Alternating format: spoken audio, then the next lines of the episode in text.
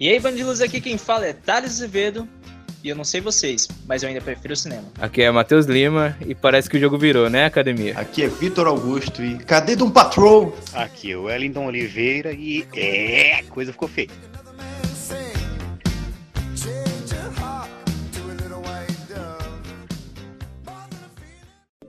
Hoje, para os nossos ouvintes que fizeram escola na época do Lula e não sabem ler, o título e o tema de hoje, a gente vai falar um pouco do impacto da, da quarentena, né? O que se vem proporcionando, filmes aí na internet, filmes em geral, que foram lançados, então, o filme da Arlequina, o filme Dois Irmãos da Pixar agora também saiu, que eles tiveram suas bilheterias domésticas, por assim dizer, é, interrompidas devido à, à, quarentena do coronavírus, que aliás tá uma merda. Não, pelo menos agora o Aves de Rapina tem uma desculpa, né? ah, é. pois é.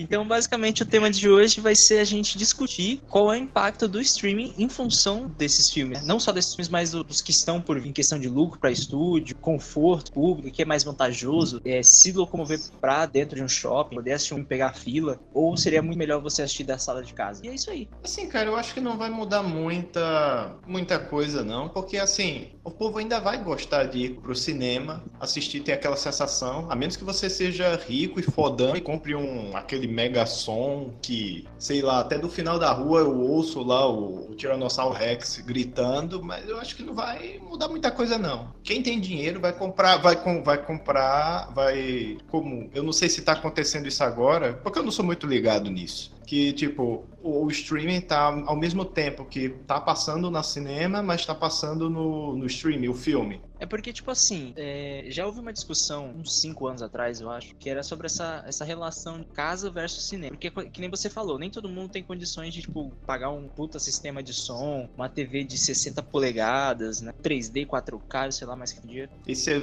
esse telespectadores é o sonho do Thales. É meu sonho mesmo, vou chegar lá. é mesmo, pior que é mesmo. Mas daí você tá levando um pouco em consideração, tipo, um cinema mais top, porque, tipo, o basicão, a única vantagem é realmente a tela, porque o áudio não é lá essas coisas. Mas se você for reparar, dependendo do cinema que você for, algumas telas são pequenas, pô. É, relativamente pequenas. Porque, tipo, hoje em dia, você tem até separação de salas por tipo de, de tecnologia que ela abrange. Por exemplo, é, uma sala tradicional é, tipo, o centrão, assim, da... Mas se você vai num, num cinema IMAX, foi, babaca... É, a tela, ela é desproporcional, tá ligado? Eu, assim, a ideia é criar a imersão do público. Então ela é, chega a ser maior do que o seu campo de visão. O que é meio, não sei, não faz muito sentido, sabe? Porque, tipo, se você não pega uma cadeira legal no cinema IMAX, o que aconteceu comigo, eu tinha boa parte sim, de visão da tela, mas a parte de baixo dela tava completamente coberta pelas cadeiras. Então, tipo, isso atrapalha. O cinema tem grandes variações hoje. Grande parte disso vem do, do fato, de, por conta do streaming, streaming, ou mesmo, sei lá, 10 anos atrás com uma locadora, a própria Netflix antes entregava filmes em casa. O cinema ele teve que meio que evoluir, né? Não ficou na mesmice de sempre. Não é, hoje em dia não é só uma tela, não é só uma cadeira, enfim, e acabou. Então, tipo, o cinema hoje em dia ele ganha muito mais com comida do que com ingresso, na verdade. E se você tem uma experiência diferente fora de casa, você tem que pagar talvez o dobro ou o triplo do valor original daquele ingresso. É, então, porque é uma experiência mais premium, digamos assim, realmente é algo marcável, digamos. Uhum. Mas se você levar em consideração que creio eu que a maior parte da, do, da bilheteria do cinema vem da, das salas comuns, tipo, a única vantagem em si é a tela, porque de resto a poltrona é no máximo mediana, o áudio também, e a tela nem é lá essas coisas. Então se você colocar isso daí na ponta do papel contra o seu conforto em casa é, e colocar o custo na ponta do lápis, no fim das contas não vale tanto a pena. Você vale em relação a sair de casa. É, sim. Porque o ingresso de cinema, hoje o quê? Não sai menos que 30 conto. É. E muitas vezes esse é o valor que você vai pagar num serviço de streaming. Netflix, em especial. Ou o Amazon Prime, por exemplo, sendo 10 reais o mês. E tá trazendo mais conteúdo, né? Sim, Agora, sim. Agora trouxe toda a saga do Star Wars. Na época que isso aconteceu, foi a Netflix, lá em 2015. Só que a Netflix não trouxe nem todos, acho que em 2015 não, 16, 17. E a Prime, agora ela trouxe Rogue One, trouxe a trilogia nova toda. Como ela tá tendo esse contrato, né, com a Disney, já que o Plus não chegou aqui, que eu acho um erro, porque, pô, como é que a Netflix consegue trazer um serviço top e lança mundialmente aquele conteúdo para todo mundo? E a Disney, que é a Disney, que tá nesse mercado de conteúdo há décadas, não consegue fazer isso simultaneamente inteiro. Tem que lançar aos poucos em regiões da Europa, Estados Unidos. Essa questão do, do ingresso é meio relativo também, porque a gente tem que olhar pro lado cultural também. Porque, assim, eu, quando fui para São Paulo ano passado, quase um ano atrás, vi o Homem-Aranha no IMAX, mas eu também tinha um filme que tinha na Netflix disponível e também tava no cinema. Eu pensei, pô, velho. Qual? O irlandês? Não, irlandês não. É que eu não vou lembrar o português. Qual em inglês? Choque, choque, assim. Eu não lembro agora o. Mas basicamente conta a história de um psicopata. Ele atrai mulheres e mata, estrupa elas. E a história meio que gira em torno do enredo, né? Dele sendo julgado e tal. Eu fui pro cinema, eu fui numa sala tradicional. Tipo, a tela era relativamente pequena, não era. Claro que comparado na TV é grande, mas não era a maior de todas, né? E mesmo assim, mesmo sendo uma sala menor, uma sala mais tradicional zona, eu preferia assistir no cinema que chegar em casa e assistir, tá ligado? Eu preferi pagar o ingresso do que simplesmente chegar em casa, entrar na Netflix e ver. Então, eu, no meu caso, prefiro muito mais ter aquela sensação de estar dentro de uma sala de cinema com outras pessoas e reagindo. Que nem Vingadores. É diferente você, sei lá, ver Vingadores Ultimato em casa e outra coisa é você ver no cinema. no cinema que o shopping pega fogo, né? Exato. Ouçam aí, o episódio vai estar na descrição. Obrigado pelo merchandising. É, é cara, esse dia foi foda. Esse dia foi foda.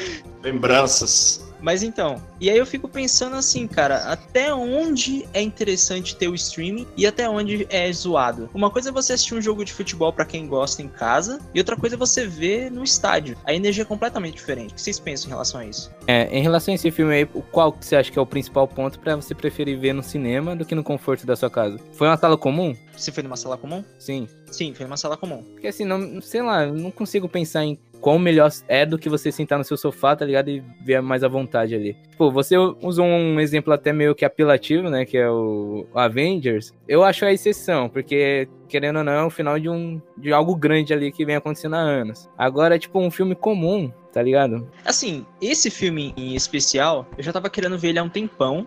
Eu já tinha certo interesse, não tinha chegado no Brasil ainda, mas tinha chegado no streaming e tinha chegado no cinema também. Tem que levar em consideração que eu tava viajando, eu tava andando para todo canto, e aí eu pensei, ah, por que não? Naquele momento que eu pensei isso, eu tinha duas opções. Ou eu vou para casa e assisto em casa, que vai ser bem de boas, né? Vou ficar em casa, conforto, ou eu vou pro cinema. Eu acho que, para mim, o cinema ainda é aquele lugar mágico, tá ligado? Porque quando eu fui no cinema pela primeira vez, quando era moleque, eu não, não saía, tipo, nem piscava direito. Era, era tipo coisa dos deuses, meu. Então, sei lá, acho que tem uma relação muito forte com a minha infância. Talvez, enfim, crianças de 2005 para cá, sei lá, ou bem depois, elas não vão ter tanto esse contato, né? Porque é muito mais fácil você entreter elas em casa casa. É, boy. Isso aí é bem. Isso aí, na realidade, é bem mais gosto pessoal. Na, reali... na realidade, só compensaria mesmo, mesmo, você ir realmente pro cinema se você fosse assistir ou sei lá, um final como o Vingadores, mas fosse com outras pessoas também. É,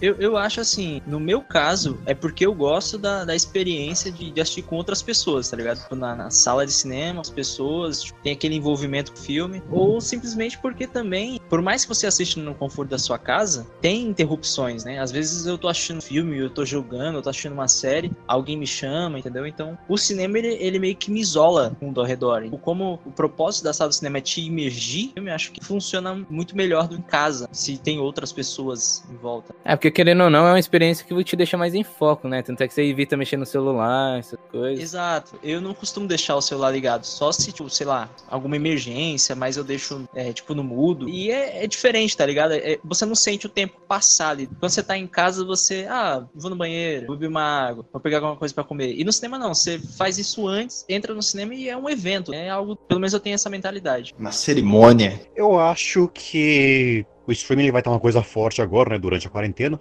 Eu coloco meio coloco uns dois pontos aqui para observar a coisa, que é como é, o cinema vai lidar com o mercado americano, né, o mercado interno deles, e com o mercado interno aqui no Brasil, no pós-quarentena, eu acho que no Brasil a tendência é maior o pessoal preferir é, o streaming do que ir no cinema. Nos Estados Unidos eles fazem muito por cultura, né, é um costume lá já, ir no cinema. Então, tipo, lá eu acho que é, no pós-quarentena acho que não vai afetar tanta coisa né, pro mercado interno, né, até porque também parece que o, esse meio tempo, parece que os drive-ins né, deram uma, uma alavancada. Então pessoal pra não ficar, é, já que não podia ir no cinema, mas pra não ficar em casa, decidiu ir nos drive-ins, né? Que você podia, você vai, né? Estaciona o carro lá e assiste num telão. Uhum. Sem ter contato com ninguém. E aí tem que ver como é que as coisas vão. Que vai impactar o cinema. Eu acho que vai ser o, o, que, que, o que, que gera mais dinheiro. Porque aquela, né? É, mercado. Um dos mercados que mais gera lucro para Hollywood é o mercado chinês hoje em dia. O que, que o povo chinês prefere? Eles preferem ir no cinema assistir ou preferem ver streaming? Se for streaming, que, que serviço que eles vão usar? Então acho que isso vai ter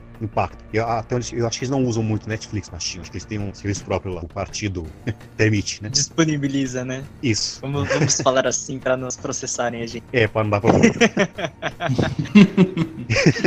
é aquela, né? Tem que ver como é que como é que os outros mercados vão, vão reagir. Eu acho que o streaming acho que acaba reinando. O brasileiro gosta de um conforto, né? Então, tipo assim, se tiver a oportunidade de não sair de casa, eu acho que ele vai aproveitar. Tá bom que todo mundo quer sair agora porque o brasileiro do contra, né? Você quer forçar a ficar em casa, eles querem sair. Quer forçar a sair, eles querem ficar. Então, né? mas eu acho que não, não se aplica ao caso.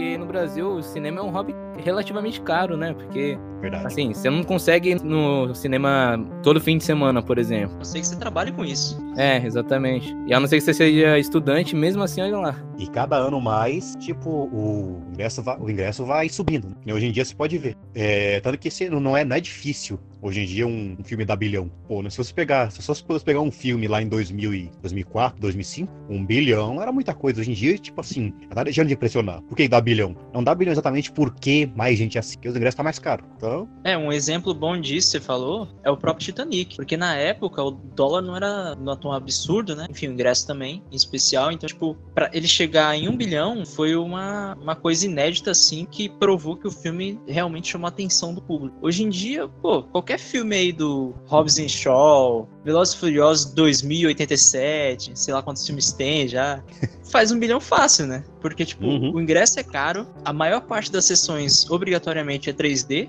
quando o filme tem essa tecnologia inclusa. Então, tipo, é muito mais careiro, né? E aquela, então aí, tipo, aí realmente, né? Aí soma esse negócio do preço, que é mais barato você pagar um serviço de streaming. E conforto, né, também. É mais confortável você poder assistir em casa e tudo mais. Então, por isso, eu acho que no Brasil, o streaming, no pós-quarentena, ele pode dar aquela alavancada, bomba mais, até porque também tem da questão de séries, né? Agora, o que eu acho que vai, é, agora tem que ver como é que os outros mercados vão reagir principalmente o mercado chinês, que é o que, que o povo chinês vai preferir, né? Vão preferir ir no cinema ou vão preferir ver as coisas via streaming. O mercado americano, eu acho que, acho que eles vão voltar pro cinema tranquilamente. É meio que é quase que tradição deles. Eu acho que, assim, levando em consideração a China, a gente pode dizer que, digamos que eles continuem indo ao cinema. Então, o padrão de mercado é esse. Mas pode ser que esses filmes, pelo padrão de mercado aqui, ser o streaming, aí eles talvez eles sejam lançados para home video direto. Então, vai depender muito da demanda, vai depender de marketing, distribuição. Porque, levando em consideração o filme do Trolls, que é da Universal, ele em três semanas vídeo on demand, né, que seria para alugar. Eu tava vendo um aluguel de filme que acabou de sair, normalmente são 7 dólares, mas agora, no momento da crise, o aluguel do filme tá em torno de 20 dólares. O cinema, quando os estúdios distribuem e tal, eles acabam ficando 50 50. O cinema fica com metade do lucro, o estúdio fica com a outra e o cinema ainda acaba ganhando bem mais em função da pipoca, né, do gerante. Mas é, certeza que é 50% porque eu já ouvi falar que o lucro com o filme em si é quase, tá ligado? Muito baixo. E o que, que realmente dá dinheiro é o Bomboniere, né?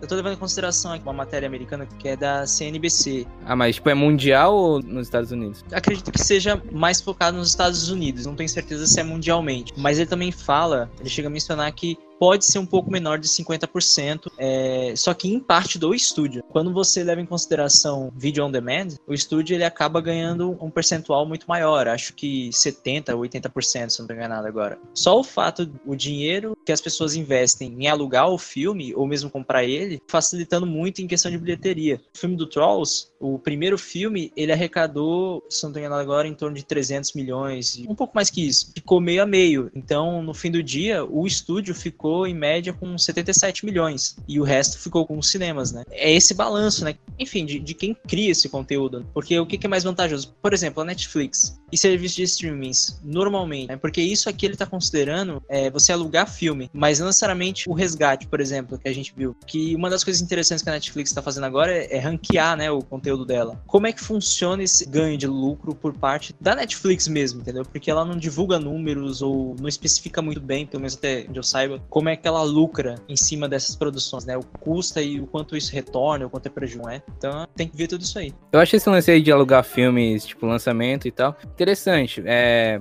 lá fora, com certeza, deve funcionar melhor do que aqui no Brasil. Porque aqui no Brasil, em relação a preço, é muito desvantajoso, saca? Eu abri o, o YouTube Filmes aqui, né? E um filme como o Aves de Rapina, para você alugar, é 15 reais, quase um preço de um ingresso, por assim dizer. Então, porque eles estão tentando recuperar, né? Não, e pra você comprar ele é, é 60, porém tá na promoção por 30. Ou seja, é muito inviável. Agora pergunta, quem é que vai dar 15 centavos que seja ave de rapina? Então, a proposta deveria ser exatamente ser muito mais barato, porque com certeza a, a produtora, o estúdio tem mais lucro colocando assim na internet para aluguel. Tem que dividir lucro só com a plataforma e não com o cinema em si. É, isso, mas é aquela coisa que eu falei, lá fora, pelo menos, é em torno de 7 dólares quando o filme sai no streaming depois de cinema e tudo mais. Só que como agora teve essa crise, fechou todos os cinemas e não tá tendo como ter exibições, por mais que a maior parte dos filmes tenham sido adiados mais para frente, eles estão tentando manter, digamos que o, o preço do ingresso cheio para pagar a conta, né? Para poder o filme se pagar. É até viável dizer que o preço pelos aves de rapinas, de alugar 15 ou, ou você pagar 60 conto no filme, seja muito por essa razão. Mas eu acho zoado você pagar 30, 60 conto filme no, sei lá, no Google Filmes, eu só vi um filme, entendeu? Porque isso é o preço de um Blu-ray com extras. Então é meio merda, tá ligado? Sem falar que se você for no cinema tem o quesito experiência, né? Então você tá pagando o mesmo valor por menos, teoricamente. É, porque vai que você só tem um celular para assistir, não é a mesma coisa. Exatamente. E essa questão dos, dos cinemas voltarem depois, eu acho que vai um pouco além do que só se as pessoas vão voltar não, porque esse tempo fechado, querendo ou não, muitos lugares não vão resistir a esse tempo aí sem lucro. Então, sem falar que quando voltar, as pessoas ainda vão ter um certo receio, porque o que, que eles vão fazer para se adaptar? Vai ser poltronas distantes? Eu tinha ouvido falar em alguma coisa do tipo. Tipo, mesmo assim, mesmo se abrir desse jeito, sabe que provavelmente não vai muita gente, velho. E eu acho que nem adianta muito, né? Por mais que você tenha um distanciamento de uma ou duas cadeiras. É um ambiente fechado. Então, ar-condicionado também. O negócio, a não ser que eles comecem a investir mais pesado em drive-in. É, mas aí vem o prejuízo também, né? Se não em público. Tem esse lado. Apesar que nos Estados Unidos é fácil, né? Que tipo, lá qualquer um tem carro, né? Tipo, 16 anos você pode ter carteira, carro é barato. Se fosse aqui era embaçado. Eu acho que você tira provisório nos Estados Unidos com 14.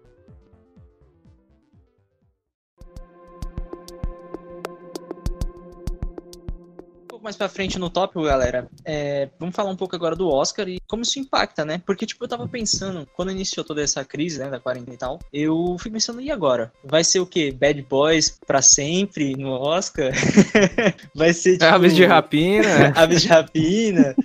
Caraca, mano, tipo, vai ser o, o, primeiro Oscar da história com filmes blockbusters, porque não tem filme cult, entre aspas, no cinema. Então eu queria saber um pouco do, da opinião de vocês em relação a isso, como é que vai se proceder, né, em função da Netflix aceitar filmes que só passaram no streaming. Porque até antes da crise, os filmes passavam no streaming, mas tinham obrigação de passar em pelo menos alguns cinemas selecionados. Que tal acabarem com o Oscar? É uma boa saída.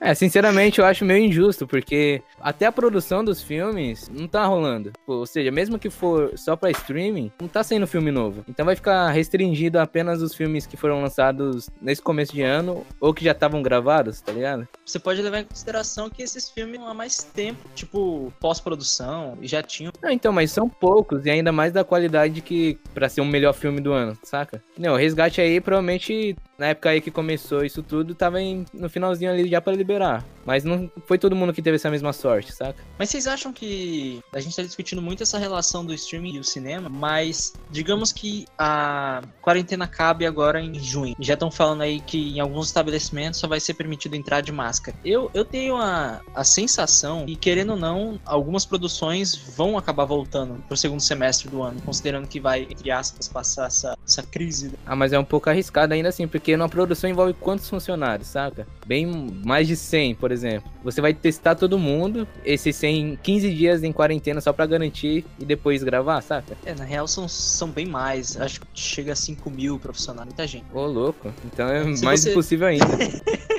É porque se você. Normalmente, se você for olhar no final dos créditos de filmes, assim, tem lá, é, contribuição de trabalhadores, número de 5 mil, não sei o que lá, não sei o que. Ah, sim, não, mas eu falo o pessoal envolvido no set. Ah, no set aí eu tenho certeza. Mas provavelmente é um, é um número. Porque a galera da pós, é, tudo bem, ainda da mixagem e tal, ainda é cabível. Mas a galera que vai se envolver ali, tipo, próximo, saca? Os atores, dublês, maquiagem. Então, não sei não. Acho que vai depender bastante do se vão arranjar uma cura ou não. Porque é aquela, os caras estão acostumados a se meter em acidente, quebrar costela, fraturar tudo há anos. O que acho que pode interferir ou não é se vai ter cura. Porque aquela, se acharem uma cura, acho que eles gravam SUS. Metade do, da equipe pega, mas depois resolve. Agora, se, tipo assim, dizem que talvez só daqui dois anos consiga uma cura, aí complica. Vamos fazer o Oscar de vídeo no YouTube.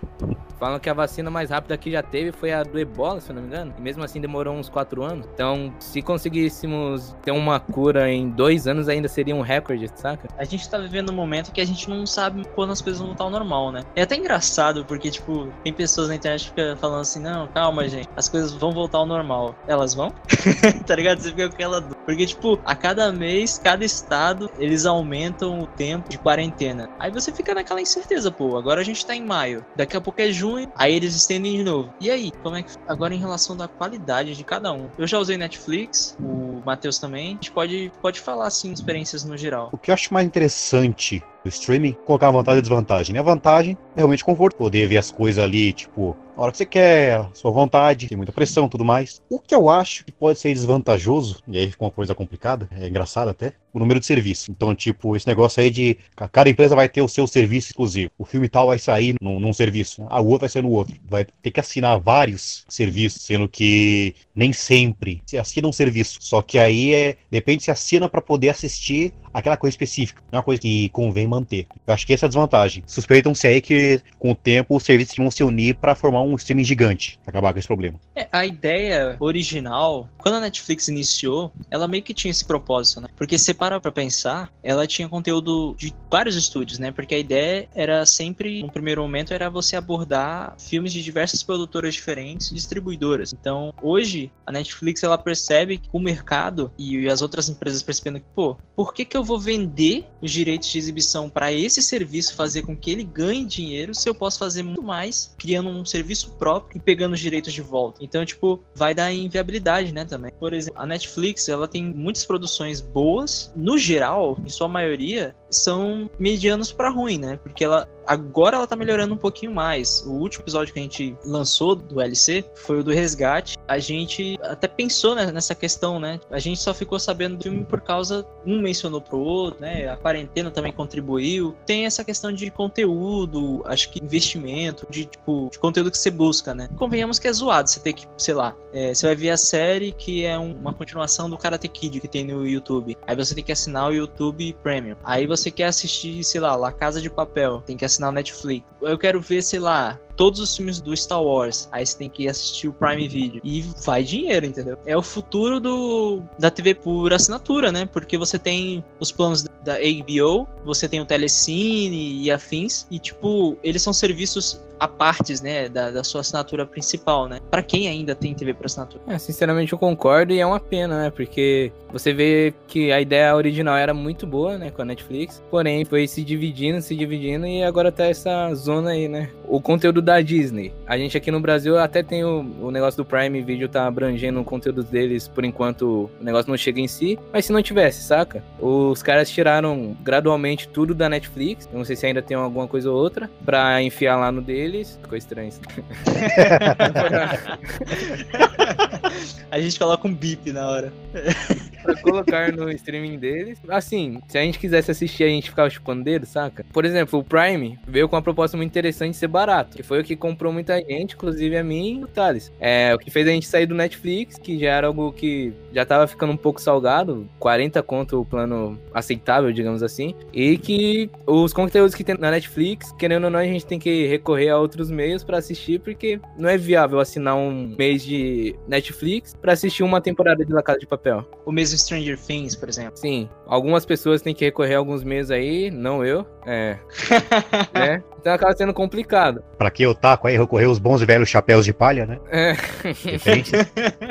A gente ainda não sabe como vai ser aqui, porque ainda não tem o da Disney. Por enquanto, da Amazon tá sendo stonks demais com esse contrato aí, né? Tá chamando bastante público. Mas e quando chegar, pô, vai ser uma zona, literalmente. Então, realmente é o futuro da TV a cabo, que nem você disse. Sinceramente, eu não sei o que, que vai dar. Dividindo muito o público e querendo ou não, muita gente vai deixar de assistir certas coisas só pra não ter que gastar mais com outro plano. Aí, ou eles vão ter que reduzir o número de produções ou fazer com uma qualidade, ou vão ter que se unir, né? Porque, tipo, aí você imagina, vai, lança, vai, a cada mês tem o seu serviço. Aí lança, tipo, vai, Mulher Maravilha na HBO. Aí lança, não sei o que, na Netflix. Lança Viúva Negra no, no, Disney. Lança O Senhor dos Anéis ou qualquer outra coisa na Amazon. Tipo, o pessoal vai querer assistir, lança tudo ao mesmo tempo. O pessoal vai querer assistir, vão assinar todos de uma vez. Acaba sendo um cinema 2.0, né? Porque você vai pagar uma assinatura pra assistir alguma coisa que você quer muito e no mês seguinte você não vai renovar. Tudo bem que você pagando a assinatura você vai ter acesso a outros conteúdos, mas acaba sendo um cinema 2.0. E mais caro. O esquema de streaming é mais é que isso veio com uma mão na roda, cara. Porque, sinceramente, você vê como era antigamente, você assistia as séries que você gostaria. Você tinha que pular de um canal para outro. Eu sei que hoje em dia tá assim, mas é você já concentra em uma plataforma. Você concentra todas as séries, você tá lá para você simplesmente ver. Não como antigamente, você tinha que esperar lembrando dos tempos de Smallville, que eu já assisti muito.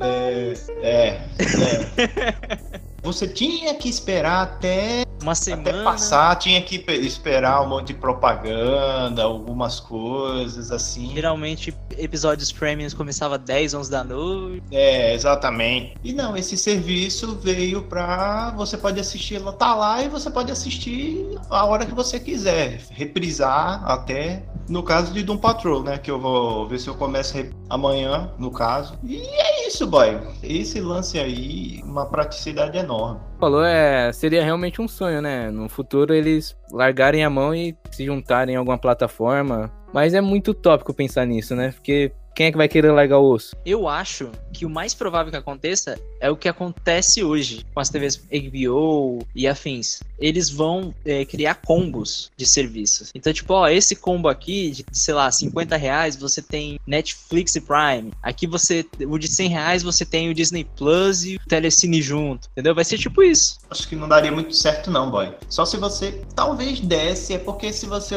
unir tudo junto, vai se transformar aquilo que eu tô com medo que a Disney faça. Tipo, eu não sei qual é o nome, porque isso em geografia eu nunca decorei esse negócio. Mas é tipo, quando você não tem concorrência, é você sozinho. Monopólio. É, o monopólio, como o YouTube. O YouTube basicamente é sozinho. Apesar de a gente estar tá vendo outras plataformas aí sobrepujando o YouTube, mas o YouTube ainda é o monstro, entendeu? Uhum. Esse é o perigo. Esse é o perigo, de você unir todo mundo em uma coisa só. O que eu acho ruim é, é isso, você só ter uma, um, um canal que você possa ver tudo, mas ao mesmo tempo eles podem cobrar preços exorbitantes. Eu acho que isso é um caminho viável pro lado comercial dele. É, pra gente só se fode.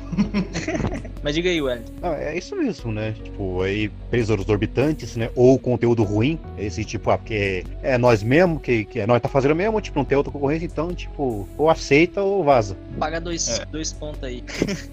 Por isso que você vê a Amazon Prime aí que tá cobrando 10 reais no negócio. Imagina só se tivesse uma sozinha, um, um sistema de streaming sozinho no mundo. Seria seria tipo, ah, vamos cobrar, sei lá, 100 reais. Ou melhor, seria igual a TV, né? Porque você vê essa, essas determinadas séries que não são tão boas e assim por diante. Quanto mais você pagar, mais séries boas você vai ter. A gente tem que pensar também em quais serviços vão sustentar com o tempo também. Porque pensa no Disney Plus, você tem o Mandalorian. Não chegou no Brasil ainda e grande parte do público que assinou o Disney Plus foi unicamente pela série. E agora a Disney tá lançando uma série de making off da produção da série para poder tapar buraco enquanto eles não trazem uma segunda temporada, entendeu? Mas uma parte do público já cancelou. Porque, tipo, beleza, é legal. Tem o filme usando, sei lá, a, a, Branca de Neve, até filmes de hoje. Então, tipo, é uma galeria gigante de conteúdo. Mas isso me parece, por exemplo, mais cara de alguém que curte o hobby de, sei lá, fazer uma prateleira de, Blu-rays ou de livros, por exemplo. E aí faz sentido você ter uma galeria de filmes assim. Mas pra uma pessoa que despretensiosamente querendo assistir algo novo, e não só o que ela já viu, se torna meio inútil, não? O que, vocês pensam? Completamente inútil. Porque o intuito mesmo é você trazer, por exemplo, a Netflix com o filme que a gente falou no Losers passado, é, Extração, fazendo jabá, por favor, ouçam. Aquilo foi uma inovação dela. E o intuito é você sempre inovar, pelo menos por essa, essa safra de agora. Porque antigamente você, você via os streams só é, botando séries de terceiros, como os da Warner e afins. Mas hoje ela uhum. tem capacidade de fazer suas próprias séries, suas próprias séries originais. A Warner é. É, você tem essa capacidade hoje. E assim, você só ter uma biblioteca, ao meu ver, para mim não me agrada muito, não.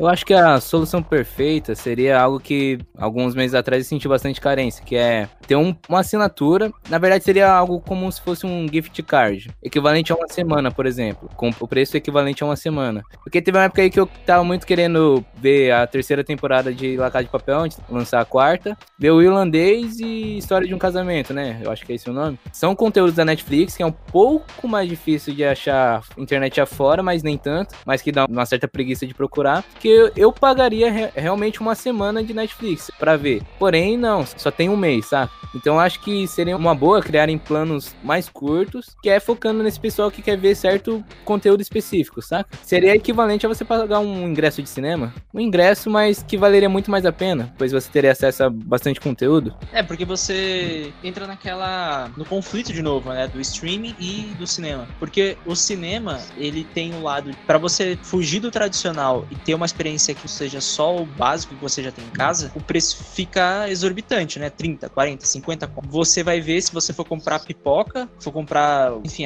sei lá, um combo, você chega a 100 conto. Então, tipo, acontece muito essa disparidade de preços é, acabar afastando o público do cinema. Mas digamos que o cinema não seja o, o fluxo principal de conteúdo daqui a 10 anos, e seja nos streamings. Será que essa questão, digamos, se eles não aplicarem, como o exemplo que você deu agora, de ter assinaturas mais curtas, sei lá, meio que sabotar as plataformas, alguém vai perder no meio do caminho? Por quê? Não, porque, tipo, vai ter o Disney Plus, tem o Apple TV, tem o Prime Video, tem o Netflix, tem Telecine, tem Warner. E, tipo, cada canal vai ter meio que o seu serviço de streaming. Tem a HBO. Então, tipo, uma hora vai ficar inviável você ter todos esses serviços se você não for um rico. Então você meio que pensa assim, será que algum desses streaming streamings vai acabar morrendo no meio do. Será que a própria Netflix vai perder? Muito provavelmente. Não, a Netflix eu acho que não. Mas esse sistema que eu acabei de falar seria até bom para isso, para é, conciliar todos, porque se o preço de cada semana no final der a mesma coisa de um preço cheio no final. Só que em cada semana eu assino um, saca? Saquei. Meio é. que todo mundo sairia ganhando, entre aspas. Não o valor cheio, mas o valor semanal. Mas ninguém também vai sair perdendo, saca? As plataformas mesmo que tentam fazer isso um mês grátis, né? Algumas dão até três. É, mas que nem a Netflix já desistiu disso daí daí, tipo, já não exerce mais isso daí, porque obviamente deve, deve deixar de ganhar muito dinheiro. Ela parou de dar um mês grátis? Aham, uhum, desde o final do ano passado. Caraca, velho, não sabia disso. Caraca, Zão. É porque foi muita gente fazendo muita conta pirata, tá ligado? vendo a ideia do Matheus, até que seria uma boa ideia. Tipo assim, você só tem uma plataforma. Ah, eu só quero dessa, dessa coisa aqui, por exemplo, do Disney Plus, eu só quero ver Mandalorian, sei lá, o filme da Branca de Neve. Pronto, você pagava dois, dois valores, esses conteúdos. Aí, por exemplo, ah, Netflix, eu quero ver o Extraction. Pronto, aí pagava mais dois desses. Aí, sei lá, aquele serviço. Eu não sei se a DC tem serviço de streaming agora. Tem, tem, mas é só lá fora. É, por exemplo, ah, eu quero ver do Patrol. Aí eu pagava esse, esse tantozinho. E seria um valor mais, mais que em conta, baixinho. É, eu acho que. Não sei se a palavra certa é regredir, mas pensa comigo. Há uns 20 anos atrás ou mais, era comum CD, DVD. Comprava um DVD ou mesmo CD e tipo, ah, eu não gosto dessa música e dessa aqui. Sei lá, maior parte do álbum você não curte, mas essas duas músicas aqui você acha legal. Mas você tem que pagar o preço cheio pelo aquele CD. A mesma coisa para os filmes. Eu fico pensando como é que ficaria esse cenário. Será que a, a indústria, de alguma maneira, ela não tá se auto-sabotando em obrigar o gente a pagar pelo seu próprio completo, ao invés de disponibilizar para ele, como o Steve Jobs mesmo fez com iTunes para resolver o problema da pirataria. Porque, tipo, quando a música tava. Quando veio Napster, acho que esse é o nome. Na, na época, tava acabando com a indústria da música, porque tava disponibilizando música grátis na internet e a rodo. Então, tipo, quando veio o iTunes, o cara, olha, você paga 2 dólares aqui nessa música, você não precisa do álbum, comprar só essa música. Então, será que não só o streaming, mas o de música, como Spotify, iTunes e os outros, é, será que esses serviços não vão começar a perder público a partir do momento tudo se transformar em serviços e streamings e cada vez mais a possibilidade de você comprar aquele conteúdo separadamente for menor? É claro que tem filmes que, que são vendidos mídias ou digitalmente separadamente, mas não são todos. E é um tempo depois. Então, será que a pirataria não vai voltar com força por conta disso? Com certeza. É porque você entrou num ponto aí e entrou é, num, num bagulho bem, bem complexo. Porque assim, esse lance de você só querer pegar uma música ou querer ver um álbum ou querer pegar uma soma vale muito de review, entendeu? Aí isso daí já entra na parte do YouTube, um pouco do YouTube. Porque, tipo, assim, você não vai comprar nada se você não vê o. Hoje em dia, você não vai comprar nada, você não vai ver uma série, você não vai ver nada se você tiver esse review. E sobre a pirataria, cara, assim, não dizer que eu não apoio, mas eu acho que a pirataria teve um, teve um papel importante em você meio que divulgar as coisas. Por exemplo, se não fosse a pirataria, aqui a, a indústria de games nunca olharia aqui para o Brasil, entendeu? Uhum. Acho que foi em 2000 e... Alguém sabe o ano que saiu Assassin's Creed 3? Não, acho que foi depois de 2008, não? Enfim, quando saiu Assassin's Creed 3, antes não tinha legendado, só tinha inglês. Por mais que aprender inglês seja uma coisa boa, mas tipo, não tinha a nossa a nossa língua aqui. Tinha inglês, tinha o chinês, tinha de outros países. Era muito fechado. A pirataria ajudou vir aqui. Tanto é que todo mundo começou a comprar Play 2, a desbloquear ele e comprar aqueles CDs lá das bancas. Isso, isso, é bem verdade que você pode ver que a Nintendo, é, ela, você vê que ela não lança nada em português. É raríssimo, que além do Switch ser caríssimo, o pessoal não tem. Então, tipo, como o pessoal não tem muito Switch, o pessoal não pirateia jogo. No máximo, algum que tem PC gamer e vai lá e pega o, sei lá, um ou pega emulador, que aliás já estão tentando dar fim. Mas você pode ver, né? A Nintendo não cresceu mais no Brasil porque você não vê o pessoal é, tentando hackear jogos da Nintendo, já que são todos exclusivos. Ah, mas é. daí é mais com o Switch, não? Porque o Lucas lá, você conhece, né? O primo do Robson, ele tem um Wii U e ele falou que é muito fácil é, desbloquear. Ele viu um tutorial na internet, não precisou nem abrir o console e já, pelo menos do Wii U pra trás, é relativamente fácil piratear os jogos da Nintendo. Até por causa disso que eles devem ter saído do Brasil uns anos atrás, né? Por não ser tão viável o mercado aqui, eu acho. Então talvez de vender fosse, né? Mas pra produzir nem tanto. E a pirataria deve ter influenciado também. Ah, com certeza. O PlayStation 2 foi o que mais vendeu o jogo. Né? Foi um console mais popular, então muita pirataria. Também teve aquele caso da Joelma, né? Que no início de carreira ela mesma pirateou o próprio CD como estratégia de marketing e funcionou. É, o próprio Windows, né? O Windows ele começou assim. Não que a Microsoft tenha pirateado, mas. Mas dela, tipo, não se preocupava. Exato. Até então... hoje não se preocupa com a galera que usa, tipo, casualmente, né? Tipo, não fora da empresa. É, ela né? meio que resolveu o problema. Porque, tipo, por mais que você tenha uma versão do Windows 7, por exemplo, e seja pirata, você atualiza para o Windows 10, ele gera uma licença gratuita para você. Um amigo meu também formatou o PC esses dias e antes ele usava o Windows craqueado. Mas depois de formatar, simplesmente o Windows já estava ativado. Meu amigo se deu bem aí. Tipo, eles não ligam muito pro, pra você fazer isso com, sendo um usuário casual, né? É. Agora, se você é uma empresa, aí é outra história. É, teve até aquele lance da faculdade, né, que foi fechada porque usava tudo Windows pirata e a dívida foi tão grande que teve que dar falência. Caralho. No Rio de Janeiro, Acho que eu lembro. Ah, Acho que eu lembro ser, de né, dessa notícia. Mas assim, ah, voltando àquele assunto da, das streams, e sério, tá? A gente precisa fazer um losers falando desses lances de programador. A gente vai. É, porque. E por assim, acaso cara, é, é um jabá aí do Loser Stack que vai vir? É, com Opa, certeza. Não sei, Irineu, Irineu, Irineu. Irineu. Mas assim, é. Assim, cara, de tudo que eu falei, realmente é isso. Porque, tipo assim, a pirataria que vai ajudar a popularizar, populariza as coisas. E eu acho que não vai destruir, não. Só destrói se você botar muitas restrições. Só se você não for inteligente e não aproveitar o hype dela. Eu acho que no Brasil a pirataria existe em grande escala ainda, porque lá fora, acho que na Europa você recebe até multa, né? Tipo, eles rastreiam por IP. Tanto que é. serviços como Popcorn Time ou o próprio Torrent, você, você, eles solicitam que você use uma VPN ou coisa do tipo é, pra não dar merda. Caiu, né? Foi tirado do site do ar. Foi recentemente? Foi. Um amigo meu ia baixar esses dias aí, mas não conseguiu. um amigo meu. É, mas querendo ou não, essa variedade de streaming aí vai, consequentemente, aumentar a pirataria, que foi algo que a Netflix lá no começo conseguiu diminuir, né? Porque era algo bem acessível e que valia a pena, mas que isso daí foi se perdendo, né? Com todo mundo enxergando o pote de ouro da Netflix. É, e o preço dela tá só aumentando, mesmo com a concorrência. E aí, a gente pode entrar nessa questão aí. As pessoas ainda sabem baixar torrent? A maioria delas, pelo menos? Como é que isso vai afetar, sabe? A maioria não, cara, mas sempre tem aqueles que, né, dão um empurrãozinho. Será que as banquinhas vão voltar?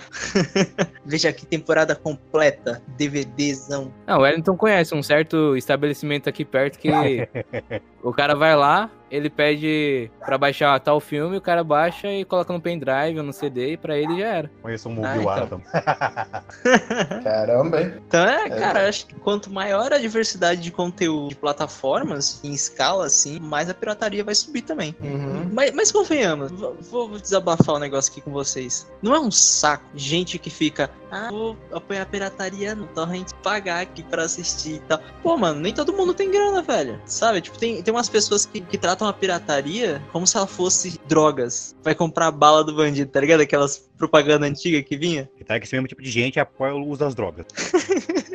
Pano de bumbum limpinho do caramba. Ah, scouch.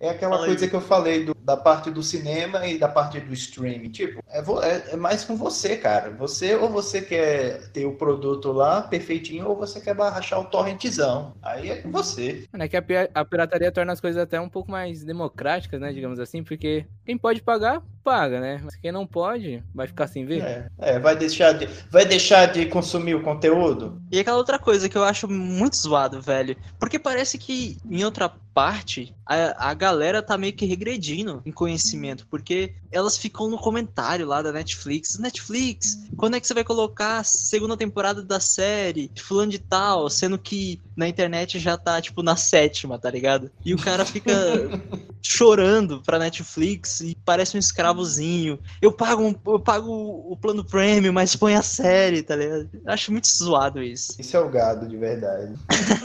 é pior que é. É, é. Eu, não, eu nunca vou nunca vou implorar para um serviço me passar o que eu quero. Eu vou atrás. O cara começou o episódio babando Doom Patrol aí, tá ligado? Claro. Porque é bom. É bom. É bom pra Eu caralho. posso fazer o quê? É bom. Espere- Ó, sabe qual é a parte pior de tudo isso? Que o Doom Patrol nem saiu no Brasil. Mentira, tem na TV pra assinatura, lembrei. Cinemax. Quase Escapamos de um belo corte aí.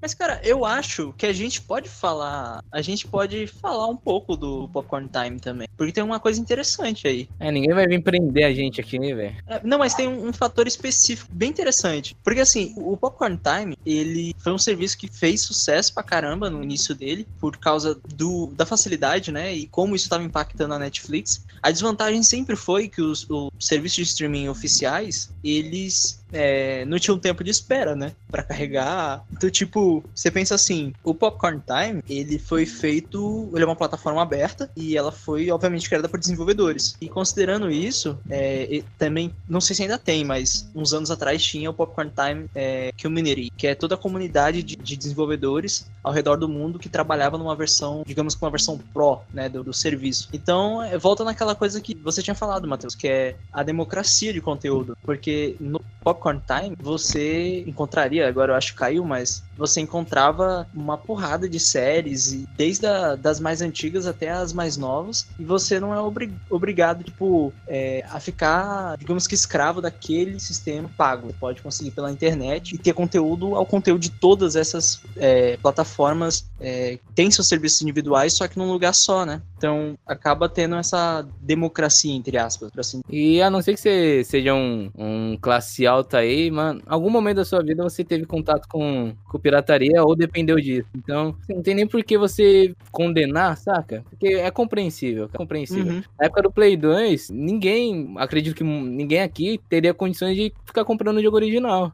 E na época eu não sei se Não era era, mais pô. Nem no Brasil você achava direito, algumas lojas específicas. Algumas lojas nem sempre tinham os jogos que você queria. Então, então, graças à pirataria, graças à pirataria, a Sony tem muito clientes hoje, que Play, o Play 4, o Play 3 e tal. Então, pô, Salvo aqui o, o gênio. Na verdade, eu, nem sei, eu esqueci o nome da empresa aqui, perdão. Mas eu salvo a empresa aqui que fez o, o jogo de futebol do Play 2. Porque até hoje, meu amigo, até hoje aquele jogo de futebol funciona. É o Bomba Pet? pessoal- É a Bomba Pet. 100% Até- atualizado.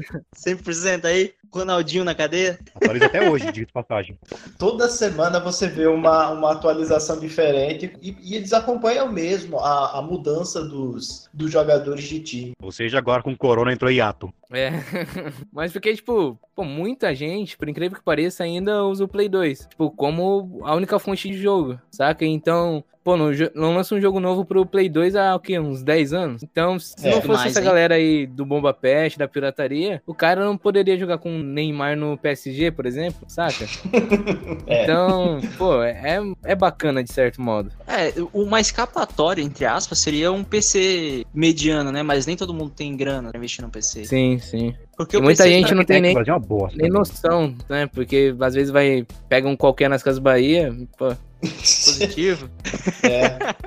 sofri eu peguei, muito ó, com isso daí. ó, curio- curiosidade, espectadores. Eu, eu peguei o meu das Casas Bahia. Por incrível que pareça, Thales quase acertou as configurações que eu ia comprar. Ele falou, Vitor, você vai comprar, comprar dessas configurações tal, tal, tal e tal. Aí eu chegando lá na loja, aí eu vi lá que tinha quase todas as configurações que ele tinha acertado, só não o, O HD? é, o HD, que era 1 tera. Ele disse 500 GB. Não, aí tinha 1 tera. Aí não, passa esse pra mesmo pra mim.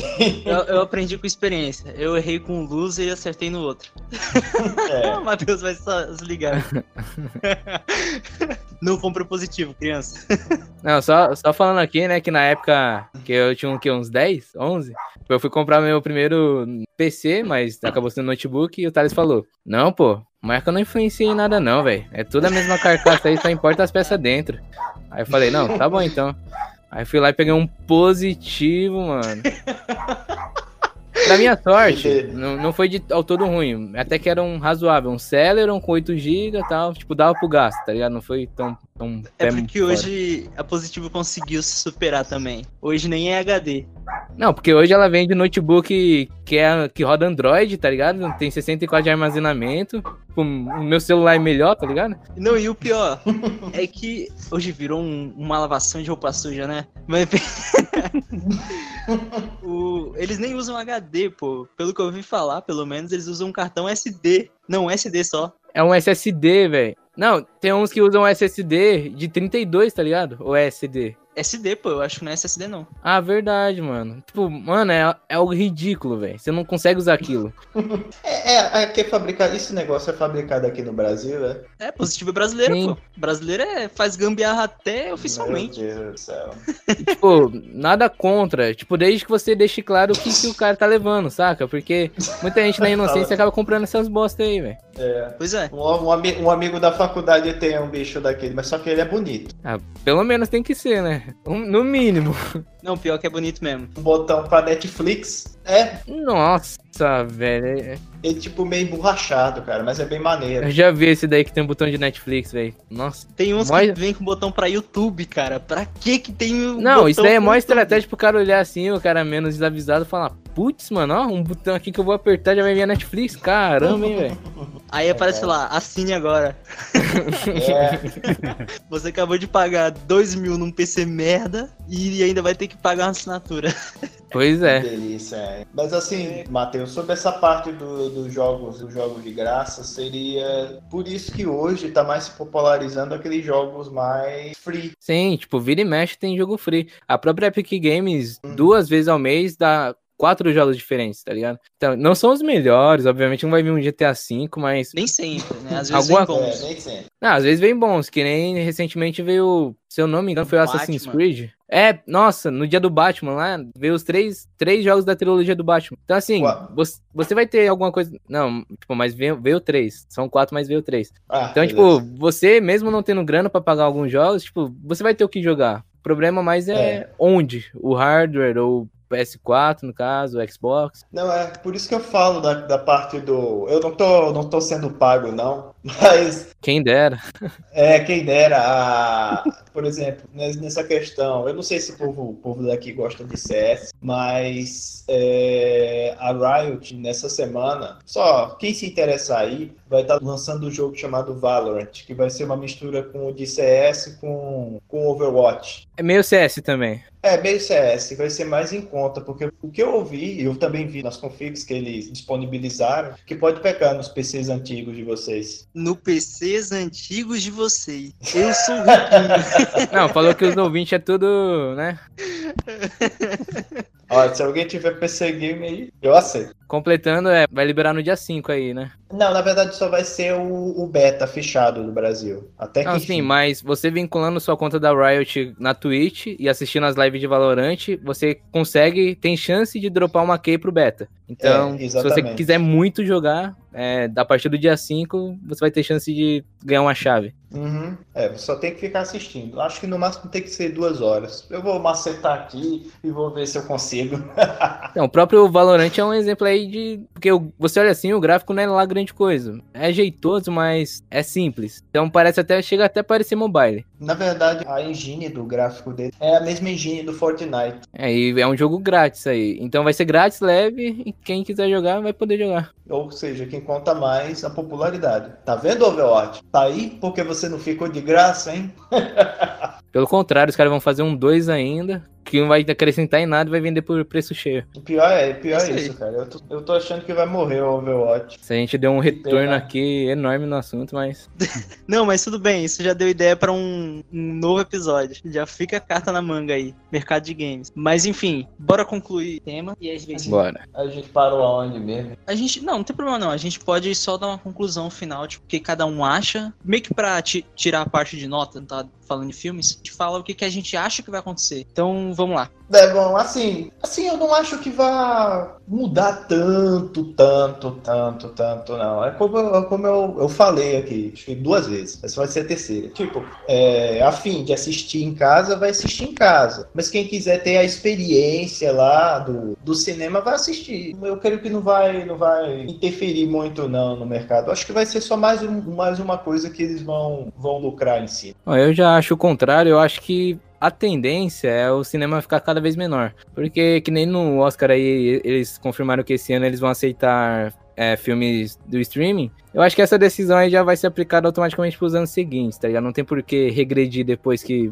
teoricamente, tudo voltar ao normal. Então, assim, eu acho que o cinema vai acabar virando, deixando de ser algo tão mainstream pra ficar meio nichado, digamos assim. Que vai ser mais aquela tiazona que passeia final de semana com o sobrinho. Ou caras que nem, tipo, o Thales, que hum, é entusiasta do negócio. Então eu acho que realmente o futuro tende a dominar a parada aí, velho. Ainda mais com essa época de corona aí que provavelmente, né, alguns cinemas vão ter que fechar, porque a própria indústria tá parada, né, do cinema, não vai ter público, então É. eu acho que o streaming vai, vai ser o próximo cinema aí. É, eu acho que as coisas vão dar uma, uma mudada de proporção. Acho que realmente pode o cinema não ser mais tão mainstream. E, acima de tudo, eu, tipo, eu acho que não vai acabar. Muita gente acha que vai acabar, mas acho que não acaba, né? Acho que mais que nem o Matheus falou. Mas vai estar aí o cinema, vai estar aí o streaming e vão estar aí os Mugiwaras também.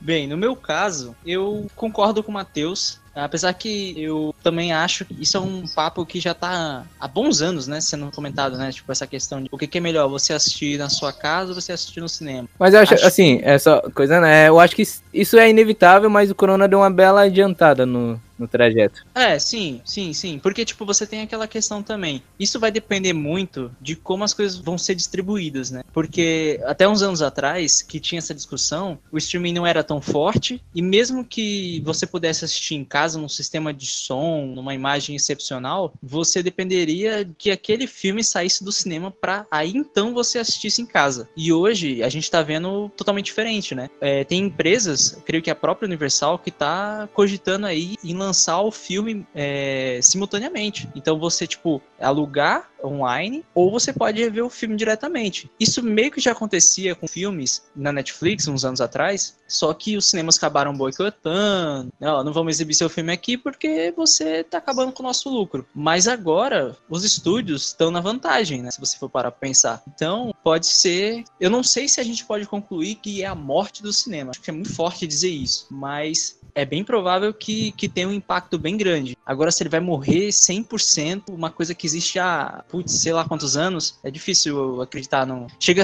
a parecer até utópico, mas eu não diria impossível. O streaming vai ganhar um espaço alto, isso é bem verdade.